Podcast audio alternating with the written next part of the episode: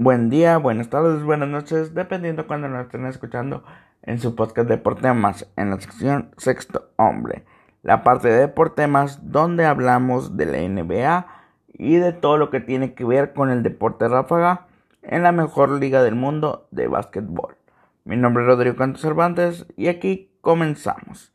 Y como siempre vamos a comenzar con el seguimiento al mexicano Juan Toscano, que por cierto Ayer a los Golden State Warriors les dieron una paliza de aquellas, perdiendo por 57 puntos.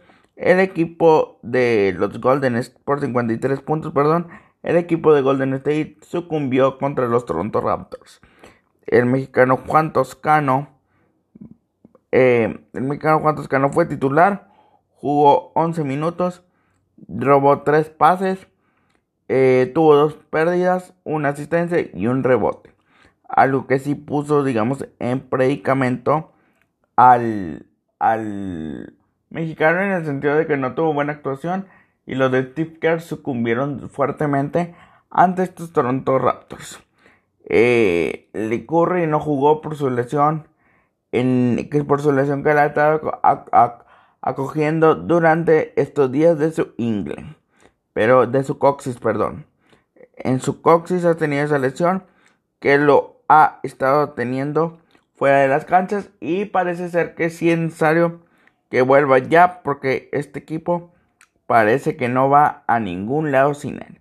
Pero bueno, vamos a hablar ahora de los standings. Y vamos a hablar del líder del este, que es el equipo de los 76.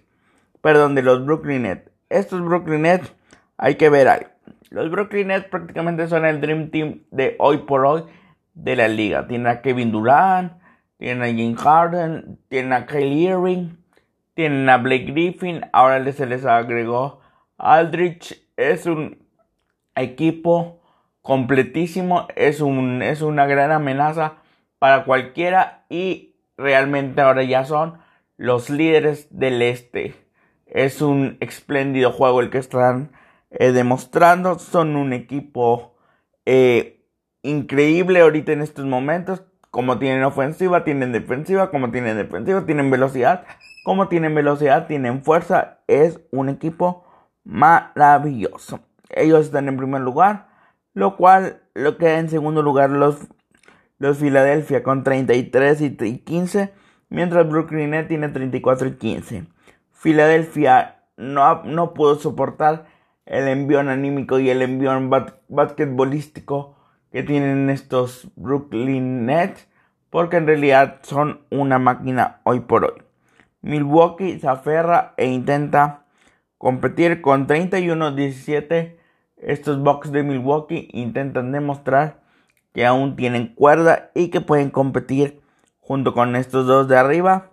Y sí, porque en realidad si vamos al cuarto lugar que Charlotte y es una gran diferencia entre Brooklyn Nets y ellos. Ocho juegos y medio son los que tienen estos a diferencia de, de los Brooklyn Nets. Los Atlanta Hawks, que la última vez los, los dejamos en sexto lugar, ahora están en un quinto lugar. Y pues intentan ahí medio pelear a medio juego de Charlotte por el, por el cuarto lugar, que les digo siempre que es importante. Miami Heat también con el mismo récord 25-9 está en un sexto lugar. Esto es Miami Heat. La última vez que hablamos estaban en un octavo, mínimo ascendieron dos lugares. Y los que descendieron fueron los Knicks, que estaban en un quinto, ahora están en un séptimo. Y los Boston Celtics, que estaban en un octavo, ahora están en un séptimo. Ambos con un porcentaje debajo de los 500, 490, lo que implica lo que es no 24 ganados, 25 perdidos. Indiana Pacers es el único que les puede hacer mella por ahí, puesto que está dos juegos de ellos con 21 y 26. Pero sí, ya se ve lejos para también Indiana Pacers y parece que este prácticamente ya está llevando a sus últimos invitados, digamos, en la última filita. Utah Jazz 37-11. Si lo de Brooklyn es dominante, estos Utah Jazz también dicen, nosotros también somos igual de dominantes o más y con tan solo 11 derrotas en 48 partidos, estos Utah Jazz demuestran que sí están en realidad para verdaderas cosas importantísimas. Phoenix a tres juegos 34-14 a tres juegos de, Utah Jazz. Que por cierto, Utah Jazz lleva seis partidos seguidos sin perder. Y es algo sorprendente lo que está haciendo el Jazz de Utah. Los Clippers, en realidad estos Clippers dan una de cal por otra de arena.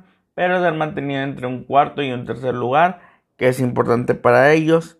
Y pues no podemos dejar de lado a los Lakers. Que han sabido responder a las bajas y han ganado contra Cavaliers, le han ganado a los, a los Sacramentos. Han tenido en realidad buenos, buenas actuaciones en los últimos partidos, dadas las situaciones de sus lesiones y todo eso. Por ejemplo, los, Clippers, antes que se me vaya, pues perdieron contra los Nuggets Denver, que ahorita vamos a hablar de ellos. Y los Nuggets Denver están en un quinto lugar a medio juego de lo que es Lakers y a un juego de lo que es Clippers y en una y en una carambola ellos pudieran estar en un tercer lugar. Estos Nuggets, como los dije en su último partido, se enfrentaron a, Clip, a Clippers y les ganaron. Portland, parece que estos Portland no se mueven por nada del mundo y están en un sexto lugar. Se me olvidó mencionarlo cuando hablé de los Bucks. Ayer los Bucks aplastaron a, a Blazers y de esos y, y en ese partido Giannis hizo 47 puntos lo que está haciendo este greco-americano es impresionante y los Portland que agradezcan que todavía Dallas está lejos está a tres juegos de ellos y que los Spurs están a cinco juegos de a cuatro juegos y medio de ellos para poder todavía estar medianamente tranquilos en lo que es es el sexto lugar Memphis Grizzlies se quiere meter y lo va a intentar a toda costa con 23, 23 a un juego de lo que los Spurs van a intentar ahí hacer mella. Y los Golden State, como bien los mencioné, sin los sin, sin Curry parecen estar un poco más fritos de lo que estaban antes. Veremos qué es lo que sucede. Perdieron por 53 puntos, vuelvo a repetir, contra Toronto y eso fue algo increíble. Y nada, veremos si... Yo creo que ya no hay nadie que se pueda colar en estos dos...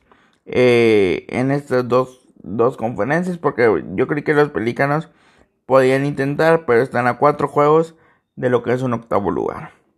Y en los juegos interesantes que hay de hoy en la noche, del martes en la noche, ah, vamos a ver qué juegos interesantes puede haber. Y por ejemplo, Hoy prácticamente no hay nada interesante. El domingo, el Lakers Clippers, un duelo interesante. Los dos de Los Ángeles. Y el, y el tercer y cuarto lugar respectivamente de su, de su conferencia. Al ganar Lakers pudiera ascender y pudiera comprometer la posición de los Clippers. Otro duelo interesante son los Hornets Celtics. ¿Por qué lo pongo como interesante? Por el simple hecho de que Hornets está cuarto, Celtics está 8. Si quiere empezar a recuperar posiciones, es ahora o nunca. Para el lunes, para el lunes, realmente, medianamente un partido interesante es el Jazz contra Mavericks. Mavericks viene de una buena racha, al igual que Jazz. Se van a enfrentar en un, en un buen momento para ambos equipos. Pero pues esperemos a ver qué pasa.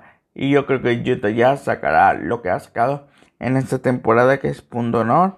Y va a intentar ahí pelear por ganarle a los de Luka Doncic. Y para el martes.